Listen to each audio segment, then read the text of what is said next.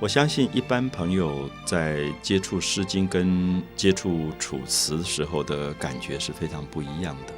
那一般朋友接触一下《诗经》，多多少少都会有一种喜欢，因为《诗经》文字非常朴素啊。我们上次讲到，像“关关雎鸠，在河之洲，窈窕淑女，君子好逑”，他讲的内容也很简单，他的表现方式也非常的朴素。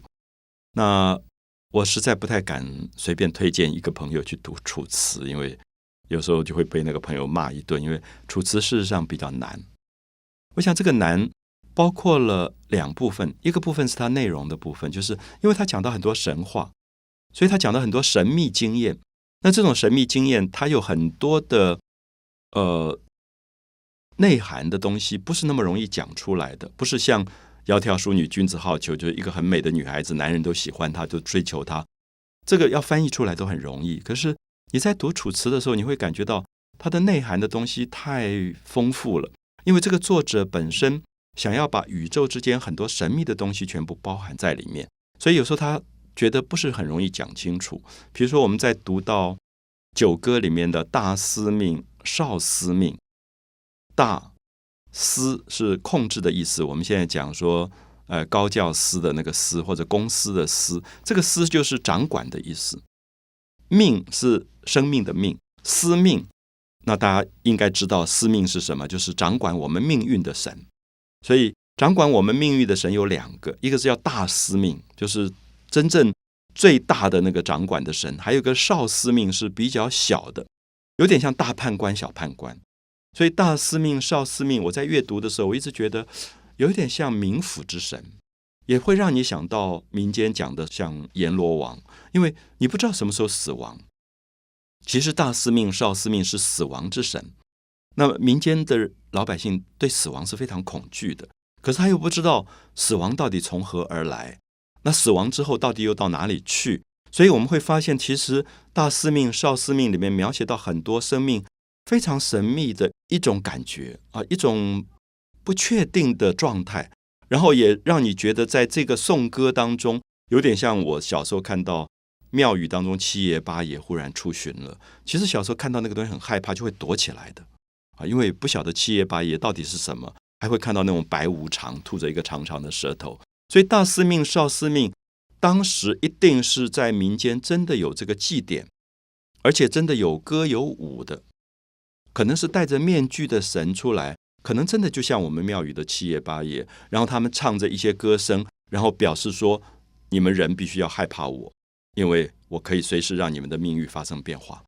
所以老百姓也真的这个时候对他们有很多的敬拜。那大家知道台湾的烧王船的祭典，他祭拜的神是瘟神，就是瘟疫的神。所以烧王船是做一个很漂亮、很漂亮的船。然后拜托拜托说瘟神，你赶快走吧，你不要留在这里，因为留在这里就会有瘟疫流传。好，所以我想大家了解到，神并不见得都是我们认为慈悲的或者是温和的，神有些是非常可能很凶恶的，或者是说带来很多灾难的。所以我们提到东君、东皇太一、云中君，可能都是比较保护的神，比较善良的神。可是大司命、少司命是非常。狰狞的神，就是你对他如果不敬畏的话，他可能会惩罚你的。所以，他有一点像刚才讲到瘟神，有点像台湾民间的王爷，有点像城隍。我想大家知道，像新竹有一个城隍庙，城隍也是地狱之神，他是冥府的神。所以，如果你走进城隍庙，你会旁边看到很多判官、很多七爷八爷，他是对人进行惩罚的啊，他是进行惩罚。所以，我想我们在读大司命、少司命的时候，常常觉得那个内容里面有很多非常让人害怕的神秘主义的感觉的东西。可是你又觉得讲不清楚。好，这是为什么？我觉得楚辞在阅读内容方面其实比较困难，因为它没有办法像《诗经》讲的这么清楚，因为他在讲一个非常特殊的神秘经验，这是一点。还有一点是，楚辞在讲这个神秘经验的过程，它的文字跟语言，它的词汇。也非常的特殊，所以有时候我们在读楚辞的时候，我们常常要翻字典才知道那个字是什么意思。所以我想跟《诗经》不太一样，《诗经》你在读的时候说“昔我往矣，杨柳依依；今我来思，雨雪霏霏”，杨树、柳树、下雨、下雪，他用的字都是非常简单的字。可是你读到《楚辞》的时候，可能四个字里面有三个字我们都不认识，我们都要查字典的。因为《楚辞》本身是南方的地方语言，它里面有很多特殊的字眼。还有一点就是屈原这个诗人，他喜欢的文字是非常装饰性的文字。好，我举一些例子，比如说在读《离骚经》啊，我们说《离骚》是屈原描写自己一生的一个传记的史诗，讲他自己的。他描写到他自己说：“呃，我戴了一个帽子。我们说戴个帽子，如果《诗经》讲的话，就是戴个帽子，很简单嘛。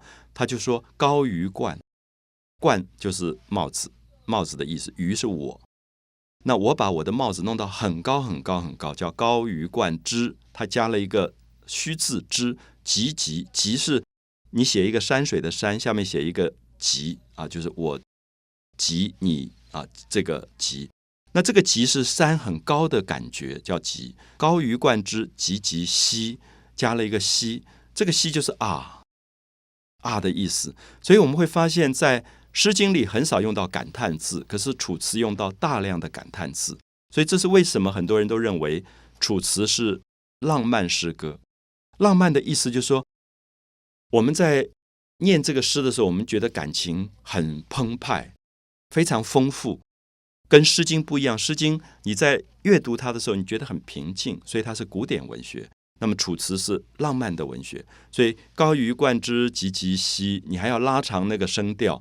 它有很多的起伏跌宕的感觉。那长于佩，玉佩啊，身上配了玉。长于佩之陆离，你看“陆离”两个字很难了解。陆离是在讲玉，一块一块的玉接在一起，叫滴哩嘟噜的感觉，叫陆离。那我们现在都很少用到这些字眼，所以我会觉得《诗经》对民间的影响其实是大过《楚辞》的。所以《楚辞》比较接近一般人认为说是文人的文学，是贵族的文学，它用字也比较。困难，所以在理解上当然也就比较不容易。那可是《楚辞》也对我们来说有跟《诗经》不同的情感，因为《楚辞》比较浓烈，情感比较浓烈，比较激动啊，比较激情。所以我想这样的话，大家就可以了解《诗经》跟《楚辞》可能各有各的长处，那平衡下来才会构成以后诗歌继续的这个发展。